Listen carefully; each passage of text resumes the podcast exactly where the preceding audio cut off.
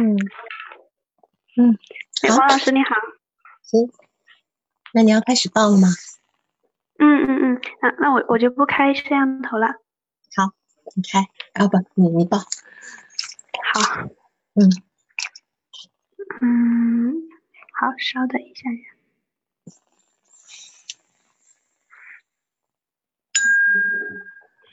好，呃，这个案例的话，他是一个二十六岁的男性，然后是硕士，然后今年是刚刚毕业。嗯，他是，嗯，他是他一直跟我是语音咨询。你们见过面吗？完全没见过面。没有。看他看过你的朋友圈吗？嗯，朋友圈，朋友圈应该看过。嗯，行。好，嗯。然后他是因为那个前女友，然后前女友分手了。后面前女友他们两个联系的时候，前女友跟他聊天，然后说，嗯，他那个前女友的现在的男朋友有多好多好。前女友就是说非常喜欢那个男朋友，然后导致，然后他俩要定亲了，导致来访他在工作上无法集中注意力，然后很痛苦。然后他就说那个想做咨询，嗯，嗯。嗯，然后他的情况是这样子的，他有跟我说，嗯，他以前就是一直都没有谈过恋爱，嗯，在在本科还是说在研一的时候有喜欢一个女孩子，有直接跟人家表白，但是就是被拒绝了，但给人家发消息，人家还是回，他就一直有继续去追求或者继续发消息给这个人，然后女孩子也都有回复，但是有一天他突然发现，哎，这个女孩有有男朋友了，那，一直都有，啊。后面他有继续，好像又喜欢一个女孩，但是就是还没有表白，就发现人家也有对象了，就这样子。然后他在演三的时候，嗯，在这种社交 APP 上，然后呢被这个前女友追求，然后他前女友是那种比较主动的人，他们两个嗯是网恋一阵子，嗯嗯网恋了以后，这个女孩来他的学校找他，他们在同一个城市。然后他见到这个，嗯嗯，这个网上的女朋友的第一眼，他就是觉得不太像，太胖了，然后没那么好看。他就说，他第一眼就说，哎，你该减肥了，嗯。然后前女友还打了他一下，后面两个人就那个在恋爱过程中一直有争吵，嗯。然后就就是才相处没多久就分手了，来访的就直接跟女友分手，嗯。后来就女友就每次都过来就是求他不要分手，然后又复合。嗯，就好几次了，以后就是这个来访，他他还是决定决定分手。嗯，但是分手了之后，有一天晚上夜里接到前女友的打过来的电话，前女友就是说，嗯，刚刚喝完酒，在酒在 KTV 里面，结果发现自己在这个酒店不知道发生什么事情，就很着急，他一下子就崩溃了，就觉得很痛苦，他就给这个。前女友要了位置，然后给他叫了出租车，叮嘱那个出租车司机把前女友送回住的小区。嗯，然后呢，他还联系女友住的小区的保安，然后给了人家那个钱，让人家就是一直看着，保证他前女友是有回到家里的。嗯嗯嗯，然后在这个事情之后，他们两个就复合了。后面他们两个的相处模式就变了。嗯。女那个女生后面就开始，然后来来访，她就天天就是说话阴阳怪气的，然后就老是说话带刺儿，嗯，然后两个人恋爱的时候，这个那个前女友就觉得不舒服，就跟他分手，然后男生就很痛苦，说不要分手，然后这样大概，嗯，好像有七八次都是男生说，好，好像有好多次都是男生觉得，男生去挽回这个女的。然后后面在十二月份的时候，这个女的是跟他确定是分手了，然后正好又赶上疫情，两个人又异地，学校放假了。然后这个来访他是一直在跟前女友，就是说想跟他复合。然后后面的时候就得知了那个前女友有了新的男朋友的消息。嗯嗯，啊，在那个得知他那个有消息之前，他还给那个女友送花过。嗯。然后这个前女友也是也是蛮奇怪的，就是会跟他聊天，说他这个现在的男朋友，嗯，长得很帅，说自己是颜控。然后来访就觉得自己就受打击了，没有他现在的男朋友优秀。那那女友也会说，嗯，前男现在的男朋友家境非常的优越，非常的好，是富二代，然后又是海归什么什么的。然后那个来访者他就很受挫，他现在就嗯刚刚换了工作，换了城市，嗯，但是就是他想在新的这个城市里面好好扎根，好好工作，但他没办法集中注意力。然后是来访者的这个家境，他是家里的独子，他家里这个我来督导是因为这个 蛮奇怪的，就是之前都是嗯父母父母争吵，然后可能母亲或者是一方跟孩子关系过近导致的这个问题，然后这个给我的感觉是他父母太相爱了，嗯嗯，然后呢他是家里的独子，他说从小的时候他爸妈就会一直去争吵。吵的就要么是吵架，要么打架，可能两三天都会打起来，然后再冷战，然后最终他说就是非常非常小的事情，太小了，他最终都会冷战，然后他父亲会低头认错。他说他他也不知道他妈妈为什么要吵，他说从未涉及到原则性的问题。嗯，他他就是很难忍受那个状态，他有时候就扑到两个人中间去让他们不要吵，但有的时候他就躲开，他也觉得没有人关注他。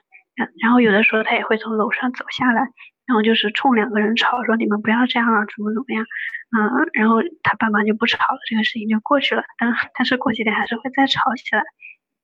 然后我在跟他谈这个事情的时候，我的感觉就是说，我跟他说，嗯，你是觉得父母在用这样的方式在吵架，他但他们的关系是亲密的，还是说真的是不爱彼此呢？那就是他觉得他们其实是。还是很相爱的，然后后面就有谈到是说父母可能只是用吵架的方式去，嗯，亲密，嗯，这是你得出来的结论还是他说的？嗯，是我得出来的结论。嗯，他认可吗？嗯，他认可，他其实很乖。我跟他说什么，我就问他的时候，他都会说，嗯，是这样，嗯，是这样，就很乖。你们咨询几次了？嗯，现在是四次了。写这个报告的时候是三次。好，嗯嗯，好，你继续。啊，然后那个咨询的时候，他他就是说会把他日常的生活状态分享给我，比如说他在路边就是那个咖啡馆，他看到什么什么样的，然后还有他养的这个小猫，买了猫才几天，这个猫就突然就死了，那就很伤心。但是就是我安慰了他之后，他就好了。他就是那个那个宠物店又赔了一只猫给他，虽然这只猫他不怎么喜欢，他就是说想取那个小猫一样的名字。然后我跟他说，就是小猫，嗯，是新的生命，他们两个是不一样的。然后他就说也对，他要他要走出来，他要给那个小猫重新起一个名字，要认真对待它。嗯嗯。然后第四次咨询的时候，他我他是有跟我说，他又买了一只小猫，然后陪回去陪那只小猫。然后第四次咨询的时候。他是，他是有跟我说，他觉得他好了，就没有任何问题了，就这样。那么他的意思是什么？好了的意思是什么？要结束咨询吗？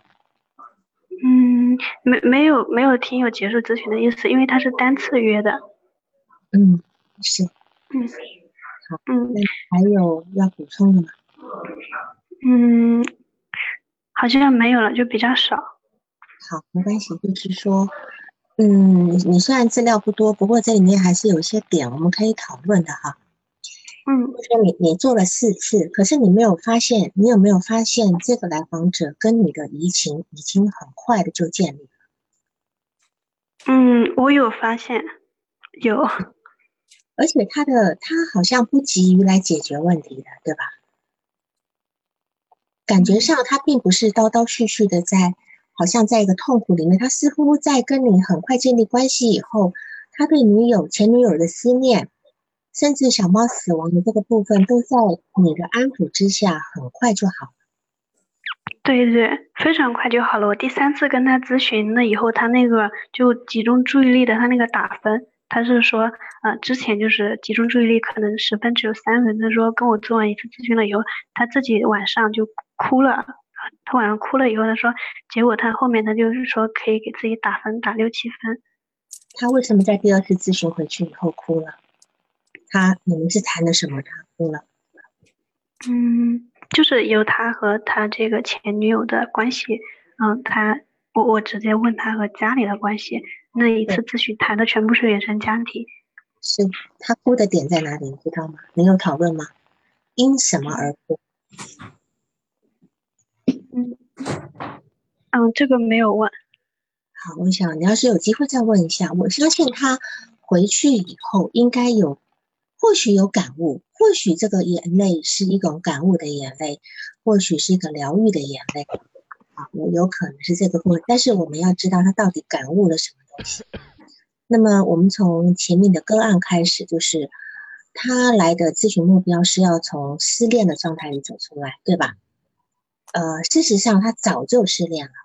他在九个月之前就失恋了，但是到最近的时候，这一个月刚换工作是为了女友，已经有新男友，他换工作放弃了才离开，对吗？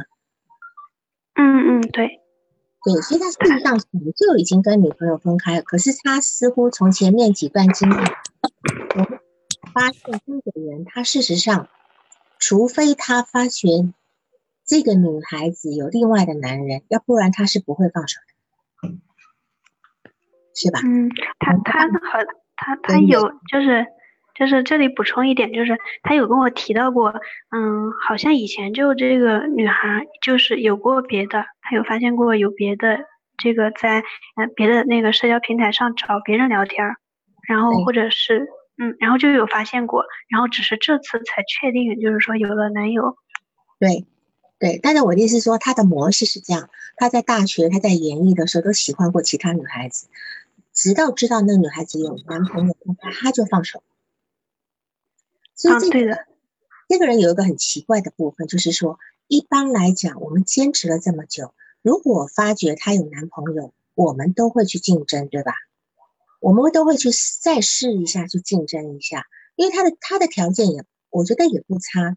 她今天读的是三年制的研究生，对吗？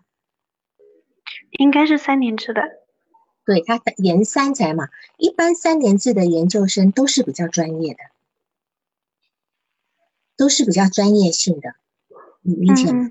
好，就是那种呃什么什么医科啦，什么各种科学类等等等等，就是是就是比较专业类、专业性高一点的这个部分，出来就业什么的也会比较好就业的那种质量，会会比较高高质量一点，就是性价比高一点的这个部分。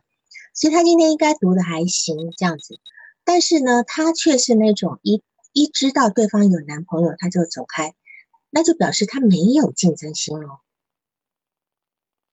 没有什么竞争的心，没有竞争，他没有，嗯，对，他一知道对方有有男朋友，他就会觉得啊，对方比我好啊，等等，他就主动就放弃了。可是我们从一个孩子的发展来看。每一个孩子刚刚出生，他都有竞争心的。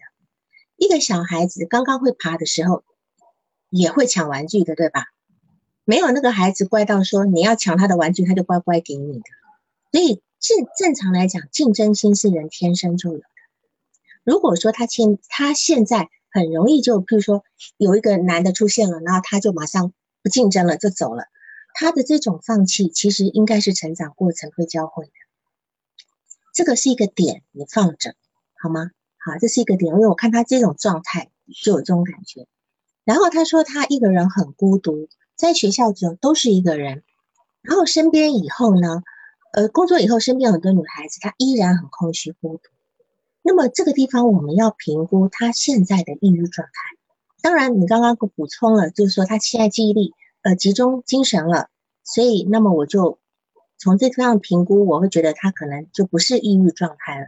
但是按照你现前三次的那个说法，我我当时是会想要评估他的抑郁状态的，有没有达到抑郁症的一个标准？因为他很难集中精神嘛。那现在就排除了，对吧？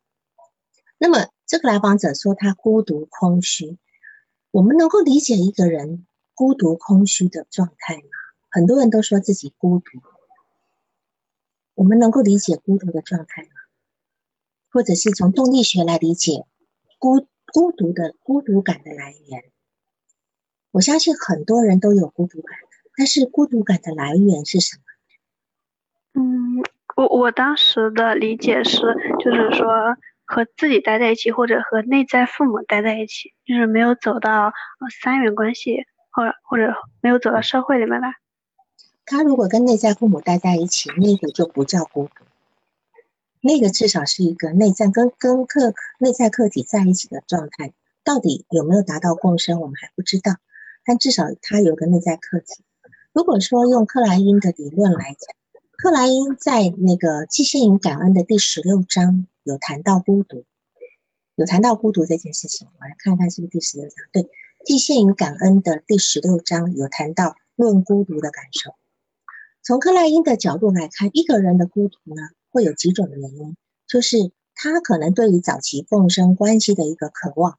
就是我们早期在两两到六个月的婴儿呢，是跟母亲是在一起的，他会体体验到母亲就是跟我是融合在一起，在这个世界上融合在一起，而且这种温暖的关系是不需要语言交流的，好是不需要语言交流的。那这个时候是我们人一生中最感觉最棒的时候，但是随着我们认知的发展之后呢，我们最终会发现我们的母亲是另外一个课题，这个时候呢。我们就要第一次，我们人生中的第二次丧失。第一次丧失是我们离开母亲的子宫，第二次丧失就是发现原来我跟母亲是两个不同的个体，你就会成形成一个独立的一个自我。这个地方，如果说你在一种呃想要去渴望这种共生关系的时候呢，就会成为孤独感的来源之一。然后呢？在热热恋的状态呢，我们会再次体验到这种融合的感觉。热恋的当我们跟一个人在热恋的时候的激情的状态，就是一种融合的感觉。所以有很多人他会在一直去寻求这种激情感、这种热恋的感觉，他在防御他的孤独。那么第二种感觉，第二种孤独感的来源呢，是因为我们今天你就知知道克莱因的理论是有好客体跟坏客体嘛，我们必须把。坏客体分裂出去，那这地方比较深，我可能就简单讲一下，比较少，比较深。就说这个部分呢，我们必须整合我们内在的好客体、坏客体。好，我们的好好妈妈、坏妈妈、好乳房、坏乳房的这个部分呢，我们要去整合。但是我们人每一个人终其一生都不可能完全去整合好。但通透的人，他都不可能完全成哈。他在受到某一件事情的刺激，打到他的点的时候，他就会在偏执分裂，会他就会完全想不开，他会很他会很做出很激烈的一些反应。那么这个部分呢，如果说我们不可能去完全接受跟了解自己情绪、潜意识跟幻想的时候，这会成为我们孤独感的第二个来源，会成为第二个来源。那么第三个孤独感的来源，是我们一直害怕好客体的丧失。就说我们终身都需要一个好客体，我们终身都需要一个安全感。然后对婴儿来讲，母亲跟我们的分开，就等于是母亲的死亡。嗯，或者就是说，母亲从我们的体内就消失了，这也是孤独感的一个来源。那么这是孤独感三个来源的一个状态，或者是说，我们对于理想化的丧失，就说，呃，我们我们呃。早时早年是非常理想化我们的父母的，可是有一天我们忽然发现，原来他们是不值得被我们理想化的时候，这个时候也会带来一种孤独感。我们所有人的孤独感就是这几种来的，好吗？我从这个地方又补充一下这个部分。然后你说他跟前女友有很强烈的依赖，分手之后还处于逆行状态，你如何理解他的退行？嗯。我我觉得可能就是那种第二次丧失，就是和妈妈分离的那种感觉。嗯哼，第二次。那么分离以后，他如何退行呢？他的退行表现是什么呢？他的表现是什么？嗯，就说我们很容易，嗯，好，你说。就对对那个女生，她有在讲，她就是说跟那个女生后面的相处中，她很很。很依赖，然后那个女生就慢慢的就不在乎他了，然后包括他现在的状态都是以那个女生为主，然后那以那个女生，嗯，跟他说的话就就可以牵动他的情绪，或者是说牵着他走。是，就是说，如果这个部分来讲的话，因为你用了“退行”这个词，退行我们是相对于自我功能受损的。当一个人自我功能越受损，他就越退行。退行就是退回到我们早年的更早就知道婴儿状态跟出生的状态。那么我们要评估他的自我功能有没有，才叫做自我功能。我们一个人的自我功能有十一项，我简单的讲一下。第一个是现实检验功能，第二个是判断力，第三个是人际关系，我们有没有办法维持一个合理的人际关系？第四个是。呃，感官刺激的管理，譬如说，我们突然之间受到刺激之后，我是不是对某一种声音特别敏感？我没有办法听到很嘈杂的声音，或者我没有办法在那种完全很安静的环境下待着，我会失控。这是一种感官的管理。第五个是说，他有没有办法承受焦虑的能力，还有冲动控制。再来就是一种，他有没有娱乐能力？娱乐能力就是说，他有没有办法自我放松？他有没有办法？呃呃，有没有有没有办法，就是对于这个，嗯，能够自由联想啊，也看他是否他能够继续做梦等等的。再来就是说，他能够自我觉察吗？还有一个就是他是否能够自自尊管理自尊，还有他对自己有正确的评价。再来就是认知功能跟管理者，这总共十一项是我们评估一个人的自我功能。那么你觉得他在哪里是自我功能受损？达达到退行呢？啊，我的我的感觉是有两个，一个就是说那个感官刺激，就是他啊一个人待着的时候，他就会经常去想那个女生，或者他会觉得很孤独、很痛苦。第二个就是说管理自尊这一块，就是给我的感觉就是他已经可以放弃一切了。嗯嗯，是，就是我们我们如果要讲退行，我们必须从自我功能来评估哈。好，嗯，那么你提到就是说。他今天当然，你也有一个，你也有一个督导问题，就是他跟父母有个很强的隔离感，他不愿意主动联系父母。当然，你是说他把他对妈妈的依恋转到了女友身上，那当然这个这个这个说法是合理的。他一直在找一个替代母亲的课题。那么他在高中的时候住家里还是住校？他高中呢？这个我不记得他当时跟我说的是什么时候开始了，好像蛮小，初高中还是什么时候就一个人住，住校是吧？对对，一个人住校。啊，不过那个时候因为可能有的人信息理发育比较慢，呃，加上那时候的学习也压力比较大，他就没有就是整个心都扑在学习上。但是到了大学，他就开始在一直在找女朋友，对吧？嗯，对。尝试就说他这个东西。那个利比多本来投资在学习上，现在腾出来了，腾出来以后，他就又要把它转到，他不能够转回学习，也不能够转回母亲那边，所以他要转到一个女人身上。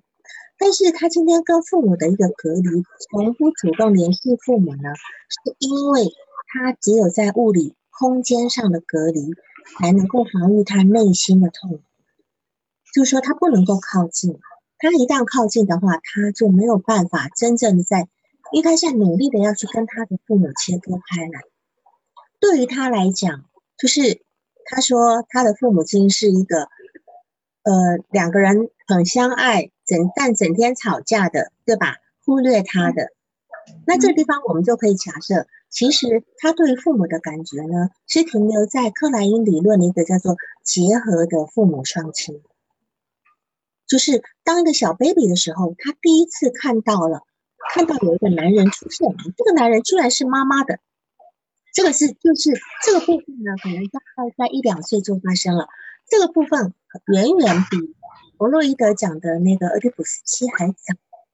当然，这个小一很小，原来妈妈身边有个男人，而且他们是个结合的双亲，结合的双亲的这部分，他他拆不拆不散。但是按理来讲，一个女人做母亲的时候，多少会有一段。会把她的精神比较投注在孩子身上，可是似乎他妈妈是跟他爸爸玩的很欢的，就是还会让这个孩子觉得这个妈妈是很忽略他，这父母是忽略他的。那么我们也可以猜测一点点，就是说他曾经在父母吵架的时候，他曾经是有点期待父母吵架，然后父母吵架冷战的时候，他就可以介入了呀。他可以介入，可以跟妈妈靠近啊。可是当时妈妈心思还是在爸爸身上，没有去接纳这个孩子，所以他才会对这个事情如此的痛恨。爸爸妈妈的吵架就是吵架了嘛，吵架其实就是冷战的部分。为什么人家冷战，你在这边难受呢？他们不吵了，只是冷战，你难受什么？你顶多不理了，他还会跑下去吼他们，嗯，对吧？嗯嗯，如果他们今天一直热吵，一直热吵，当然我我很烦，你们吵到我了，对吧？但如果父母是用冷战的方式的话，他他今天他可以眼不见为净的，这个部分你可以可以跟他再讨论。我当时我当时以为的是说，就是没有人照顾他，没有人关注他。他一直没有人照顾他，跟没有人关注他，这是他的心里的现实。嗯，他父母只忙着吵架，他父母的吵架是一种是一种付诸行动的性爱。所以很两个人就是很欢的在在做这样的游戏，完全根本管不到孩子，而且常常吵。这个东西，这个模式事实上也在刚刚他女朋友的身上发生，对吧？他跟他女朋友总共前头前后五个月，然后呢，前面是他要跟他女朋友分手就吵过，嗯，然后后面是他女朋友跟他分手又吵了七八次。那请问他们是不是每个礼拜都吵吵一次架？其实每个礼拜都要分一次手啊，对吧？就说这个好像是太频繁了。这个频繁的状态，就是是否是否他也在从这种吵架复合、吵架复合的这种得到一些快感，这是我们要猜猜测的。还有一个很有意思的一个点，就是当他的女朋友找前面两三个月，前面三个月他女他跟他女朋友在一起的时候。他的他是要跟他女朋友分手，不上他女朋友，但是他女朋友会要求他复合，而且早上会打电话来叫他起床，对吗？对，叫他起床。嗯，我看看是谁没有关麦呀？是你那边的声音还是哪里的声音？哦，我这边没有，我这边没有声音。嗯，好，就是这样讲。请问有谁会叫你起床呀？嗯，妈啊，对呀，所以这个女这个女朋友打电话叫他起床，那么是否这种感觉，我只要跟你吵架，你就会叫，就是反正你天天天天都叫我起床的吧？或许我吵架的时候，你叫我起床叫的更更温暖，会不会有一种其实有一种唤起，就是唤起他早年跟他妈妈那种相处的那种感觉，被妈妈叫起床的一种感觉。所以他女儿也很呃，他女朋友也很有意思哈，就是在在那，而且叫起床以后，他们就复合了，他们俩就复合了，对吧？好，然后吵架就起床复合这样子。嗯嗯，是，嗯。所以今天今天来访者呢，他的父母热热衷于吵架，当然这是我刚刚讲是一种性爱的表现，他父母两个人是时时时刻刻紧密结合的，让来访者一直感受到忽略，进而到现在。产生一种怨恨，他产生一种怨恨，然后这个嗯，就是，嗯，就是说他在网上认识了前女友，他重复了父母的一个吵架模式，但是呢，他却成为像他妈妈那样子挑挑剔他的前女友，他当时一直挑剔他前女友，然后一直要分手，对吧？对。直到他变成去挽拯救他女友之后呢，变成他女友开始要跟他分手，因为他阴阳怪气的，他定会心想：你那天晚上干嘛啦？为什么会在房间被发现啊？呃，等等等等的。但是他那天是可以，他那天是已经确定了，就是前女友是跟别人发生关系了的。我怎么个确定法？如果如果女朋友没说，他如何确定？嗯，就是。就他那天就是他女朋友后面有去就是打电话问一块聚会的小伙伴，然后有去问就是说那个女朋友的一个就是从小玩到大的一个男闺蜜把他带到房间里去的，然后然后完事走人。嗯，这个不知道，就是他就后面说那个女的后面有有打电话去问那天他怎么到的宾馆，是有确定，然后。因为女孩子醒来的时候，一个人在宾馆里啊。对，对呀。好，那这个东西，这个问题我们等下再讨论，也很很有意思。但是问题是呢，你们两个的互相的咨访关系，你说他对你是尊敬且依赖的，你对对我我我我就觉得他很乖，就是说说我说什么的时候，就是我我去我觉得，因为我是说他那个父母好像不是在吵架，好像是在亲密，然后他说嗯是的，嗯对是这样，就很乖，对。但是你要知道，尊敬是也发生这个问题，所以我是不是或者领导带着做，领导是发作了，领导他我个不知，而且是我也在逼着问啥子？这个在提问吗？是在提问吗？还是什么声音啊？我我我没听清楚，就是说我刚讲的是说，他对你是一种尊敬的感觉，你这种尊敬的感觉其实是一种距离很远的感觉。嗯，一种很远的感觉。你们两个呢，事实上呢是还没有达到一个呃真正的一个。你说移情又进入移情了，这移情，但这个移情很很有点有点奇怪的，就是他还他还在防御着什么？或许他的尊敬防御着背后的，因为你知道他对他父母是有很强烈的恨意的，所以这个部分有可能是一个呃防御恨意的感觉。当然，如果你们继续往下走，这个部分一定要出来，一定要出来。就是说，我上次过了，你们两个的资访关系，你们俩你们两个的资访关系里面没有进入舆情，表示你们还没有开始这个，没有产生，没有从负性移情走出来，你们就不能够完成治疗。好，这个是上次我也提到过的。嗯嗯嗯，对，这个我记得。对。然后就是说，来访者他把他日常生活，他是来了来咨询来来给你看的是吗？给我看什么？就是他那些照片啊什么的，才给你看的是吗？嗯，照片，嗯，就是他不是有一些什么呃，有一些日常生活的变化，比如遇到咖啡感了，养了猫啊，拍了照吗？啊，对，他会发到我的微信上。他发到你的微信上，所以事实上，他平时随时都可以给你发这些他生活的一些点滴，是吗？就他有发过几次，有发过。然后就那个猫的事情，我当时是有处理，因为是晚上他发的，然后我第二天问他。对，所以这个情形呢，就等于就是说，他今天已经把你当成他生活里面非常重要的一个人，他。等于就说，在某一个程度上，你是替代替代了他的女朋友，对吧？对的，我我我有这种感觉。对，就是说，但是为为什么他今天他会孤独，或者是说，为什么他必须要跟你这样子保持这样的样，将你成为替代他女朋友的感觉？因为他没有办法在心里面有一个好的客体，他缺乏肢体客体体验。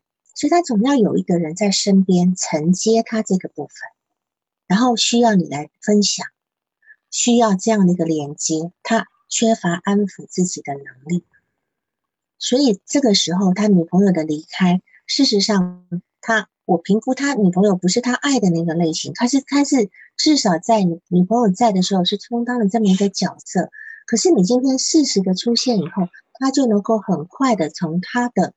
那一段恋情中出来，因为那一段不是恋情，那一段只是他要的一段依恋关系。只要有能够有人能够承担这份依恋的对象就可以了。那刚好你也在这边，他就像一个好孩子一样，跟你天天要报告他的心情。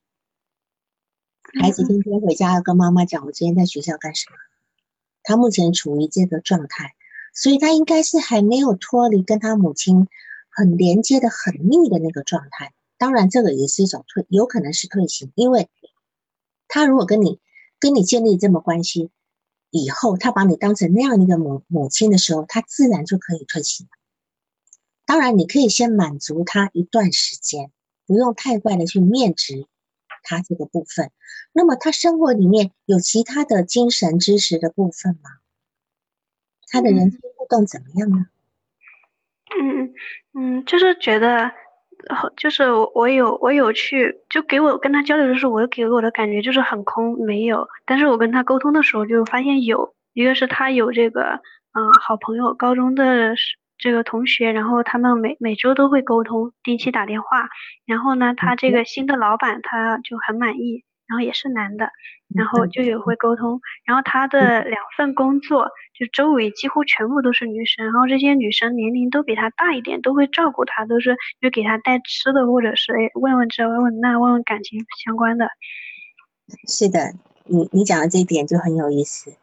我们有很多男孩子，他很容易激发起姐姐们的照顾，对吧？嗯，有些男人特别容易激发起妈妈姐姐们的照顾，因为他的状态就是一个需要被照照顾的状态。嗯，这是一种投射性认同，你刚刚说出来了。所以他事实上在某一个部分呢，他还是一个一个心态蛮小的小男孩，所以他会激起他单位的那些女。女姐姐们，带给他带吃的啦，啊，干嘛干嘛的啦，就像他，你今天也感觉他是个很乖的小孩子，嗯嗯。那当然，这个部分我们要帮助他从这个脱离这个部分，脱离这个母婴连接的部分，独立走向三元关系，这个也是你的工作目标之一。好，你接下来以后的目标之一。然后呢，呃，你你说他买了一只猫，一周后生病，然后医治无效。但是你安慰他以后，来访者似乎就好了。你用“似乎”这个字，但是呢，我觉得不是似乎就好了，是因为他的所有的痛苦，你看到了以后，你真诚的安慰以后，就能够起作用了。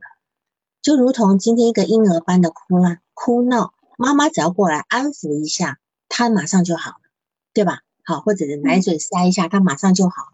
那他这样的一个悲伤，不是很深沉的。不是一个很深沉的悲伤，只是像孩子一样失去玩具一样啊那样子哭哭两下，不是一个真正的哀伤，哀伤的一个部分，这样子。那么对于这个呃，就是说对于你的咨询师，你的这个抚慰来讲，对他来讲强而有力，强而有力，所以他的移情也呃刚开始才刚开始咨询，马上建立移情，我相信他可能至少在第二次就已经建立咨询。建立咨询的那个移情关系了，第二次应该就有了。那么，我们从一个来访者很容易跟我们建立移情关系的这个部分呢，我们可以判断他的人格水平，因为他越快移情的话，他的冲突越强烈，理解我意思吗？他的神经症性冲突越强烈，只不过他你们现在还在移情早期，在一个理想化移情的阶段，还没有到他真正冲突的那个点。他还在理想化你，他还他还认为你是一个非常温暖的好妈妈，你终究有不能够满足他的小片刻，或者是他今天会有一个会有一个怎么讲呢？总你他你不可能做到他心目中最完美的那个母亲，因为他会越要越多，有一天他就会这个父亲移情会出来，你就你就慢慢承接就好了，不要被他吓到。好，我相信他的到时候冲突出来的时候应该很强烈的，应该非常。像火山爆发一样，因为他现在就因为他在他父母面前不能够火山爆发，所以他才离得远远的。然后呢，他现在跟你的状态是一种叫做移情性痊愈，你能理解吗？啊，第一次听。移情性痊愈就是因为移情产生的疗效，嗯，是因为对你的移情而产生的看看似已经痊愈了。但是是因为疫情，不是真正的痊愈。嗯嗯嗯，我当我的感觉也是，就是感觉，嗯，他可以把这个感情放在我这儿，就能跟我说说话，他似乎就好了。他身边也有别的女孩子跟他说话，他也会去问他跟女朋友的事情，他也都讲，但是就是不起效果。对，因为你你占了这个角色，你就能够让他好。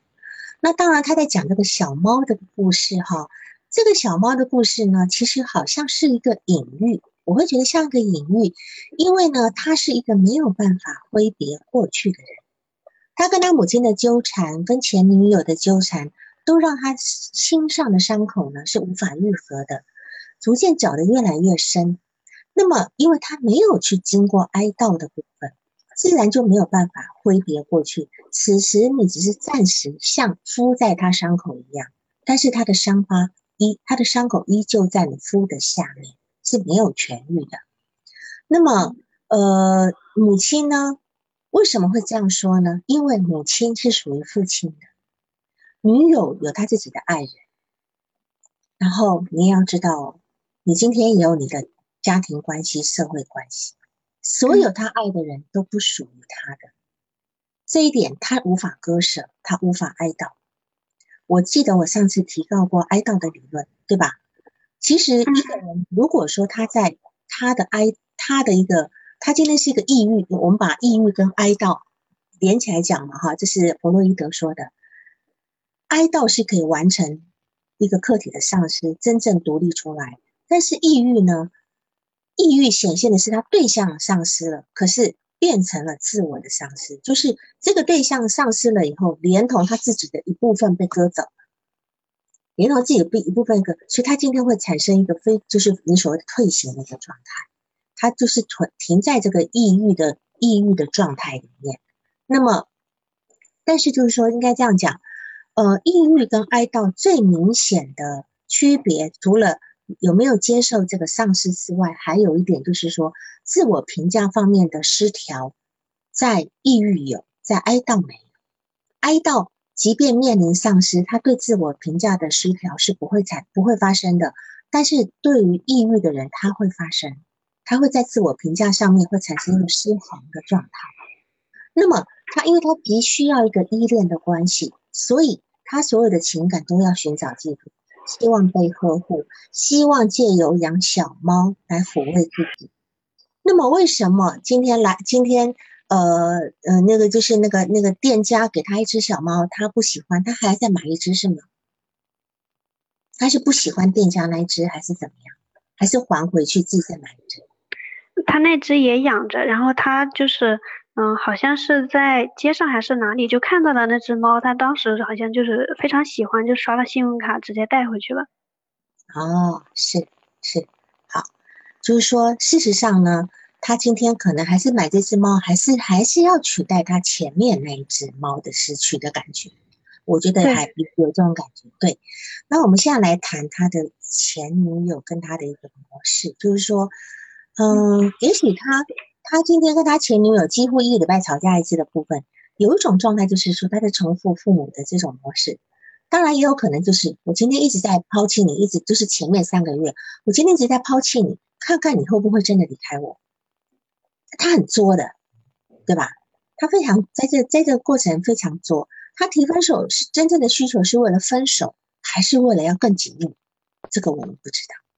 但是虽然他最后真的分手了，因为他其实他本来就不喜欢的前女友，他应该可以第一次就分手，但是为什么吵了好吵了六七次才要才要才要去分手这个部分？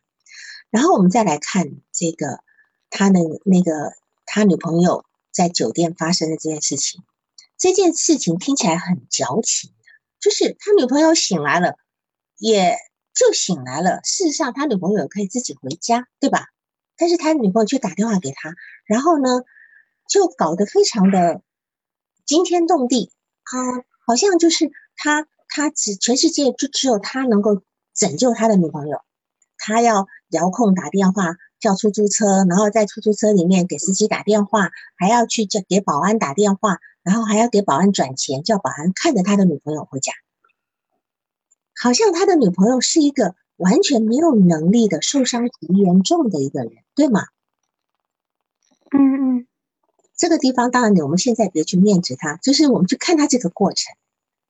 这个过程，他会感觉到全世界只有自己能够保护他的女朋友，也就是说，这个地方一定是一个非常异乎寻常的情感重复。这个绝对是一个异乎寻寻常，早年曾经有过，童年有过这样的一个经验。这个你要是慢慢的去再去探索，曾经有过这么一个拯救经验，或许是他妈妈也不一定，或许他曾经。这个我我怎么问他呢？嗯，没关系，你你还去探索他跟他他跟他妈妈的这些细节的部分，他一定曾经以为他妈妈跟他爸爸吵架，然后他可能他妈妈很可怜，就是他当他很小的时候，当他后来有记忆的时候，已经很痛恨了，对吧？他才发觉你们原来你们根本不 care 我，等等等等，你们两个吵得可欢了。可是最早他还没有意识到这个时候，他一定是想要拯救母亲的，嗯嗯，而是靠向母亲的，这个有那么一个阶段。然后呢，结果在发生这件事情以后呢，好了，他的一手好牌打到烂。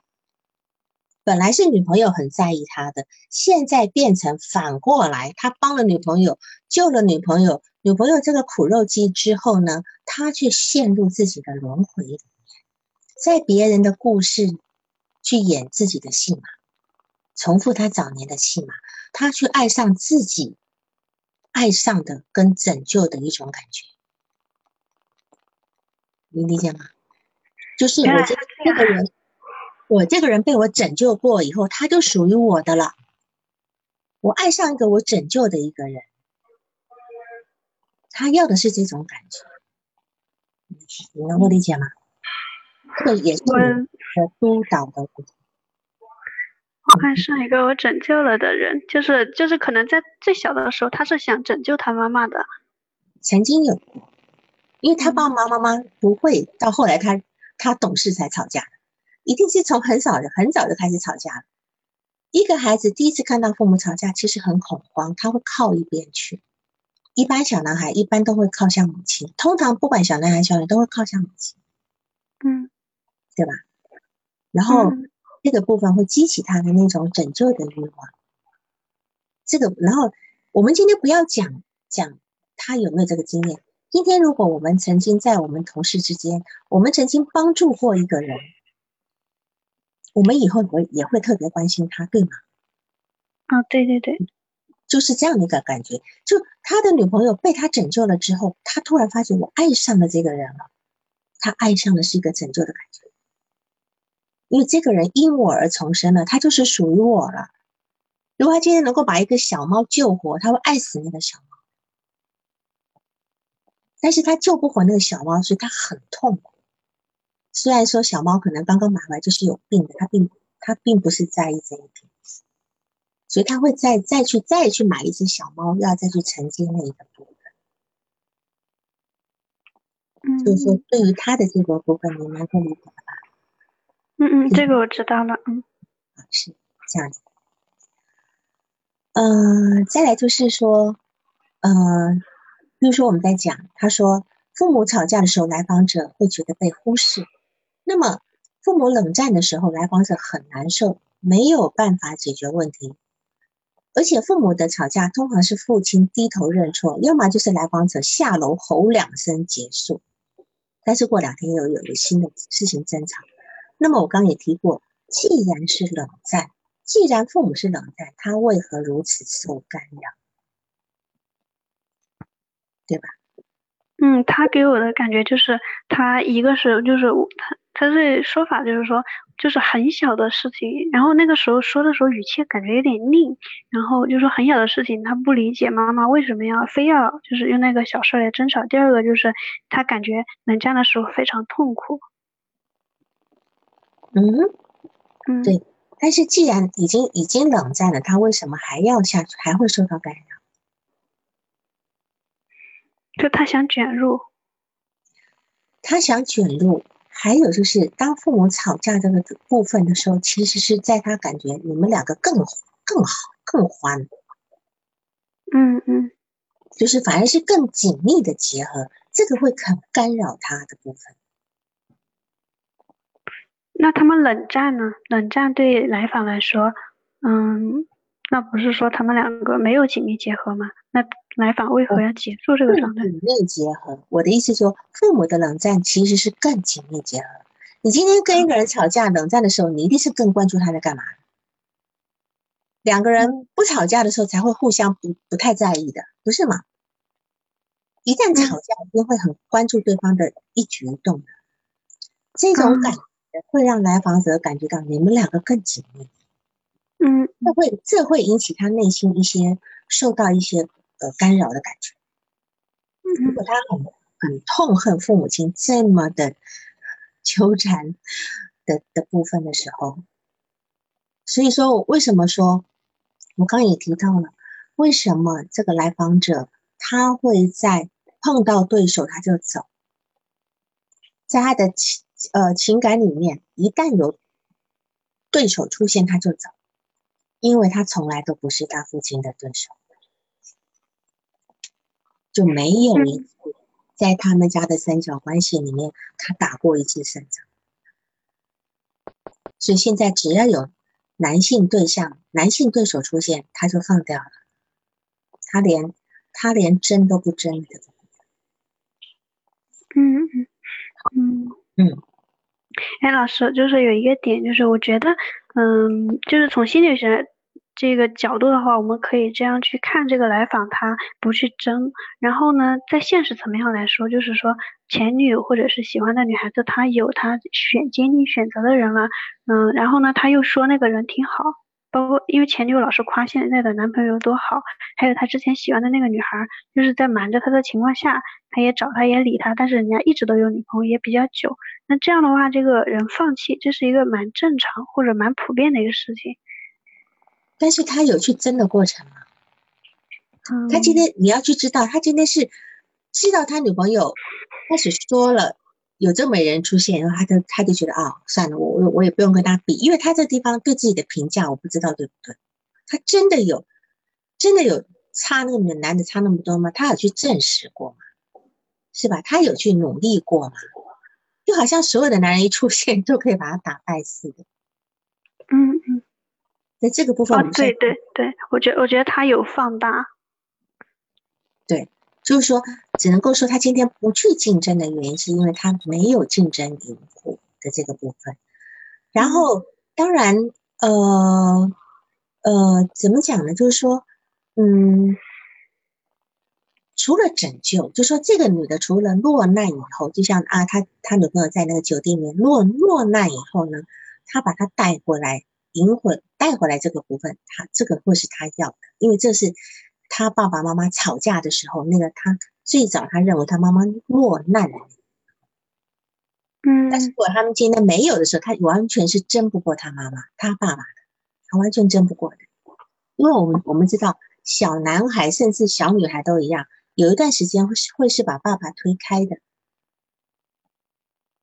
你有印象吗？小小女孩也会把爸爸推开吗？会的，会的，会的。就是，就是说，所以说，甚至到了五，甚至到了四五岁、五六岁都有可能。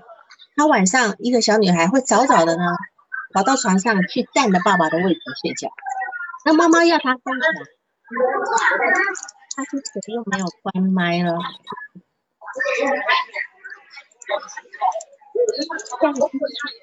愿意把麦关了，我这边怎么关不掉？燕一那个叫燕一河南是吧？燕河南都关不掉。那个主持人，你把它关掉，因为我这边哎对好，就是一个五六岁的女孩子，她会去占，她会去早早为了要去占床位，早早就躺在爸爸的位置上，她要跟妈妈睡，或者是有些孩子会就会。死活都要挤在父母中间，他要分离他的父母，或者一些小孩子走出去，他一定是一手一个，他一定要在中间的。嗯，至少在小学以前都会有这个情形，他要把父母分开。其实他们第一个恋爱的对象都是妈妈，不管是男生还是女生。最早，当然到了到了俄狄浦斯期的时候呢，俄狄浦斯期的时候，女生会有的情况，会会去跟。妈妈竞争爸爸，可是，在俄狄浦斯期前还没有进入俄狄浦斯，因为每个人俄狄浦斯期的不一定是一定是五六岁的，每现在发育不太一样，就是说，应该是在俄狄浦斯期前的时候，每个人都是要去抢妈妈的，不管爸爸，不管是男孩还是女孩，都要抢妈妈。有养育过孩子的人都应该知道，他都会把爸爸推开，会挤在爸爸跟妈妈的中间。我们常常会看到小孩子在那妈妈、爸爸妈妈中间一一手牵一个，是这样子。好，他要做主这样子。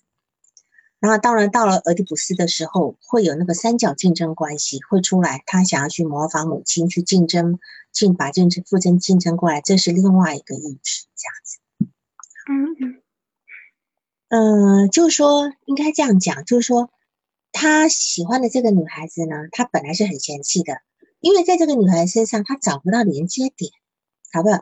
从小呢，他跟他父母亲的连接是他想要介入拯救自己的母亲，拯救母亲脱离一个争吵的环境，这是更早更早哈。那么或者是顺势呢，在父母亲吵架的时候把母亲抢过来，但是呢，这个这样的愿望他一直没有完成，之后他会因为失望而离开，充满了愤怒，但是他的内心还满载着对母亲的怀念以及要拯救的幻想，要拯救的幻想。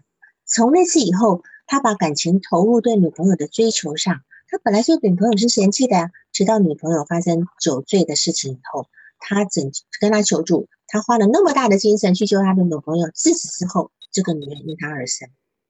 在幻想里面，这个女人的生命是他给的，那么他必须爱她，如同小猫一如同爱他的小猫一样。所以小猫的死亡其实带给他的痛苦，一跟跟这个女友的离开是一样。但是因为有你的安慰，他很快就好。你又成为一个替代的那一样一个人。嗯嗯，就包括第三次他再来找我的时候，其实这个有间隔一段时间。他再来找我的时候，然后我才想来督导。嗯，然后我在想，就是好像他注意力后面就是又没法集中了，以后他就会过来找我一下。第三次又没办法集中注意力吗？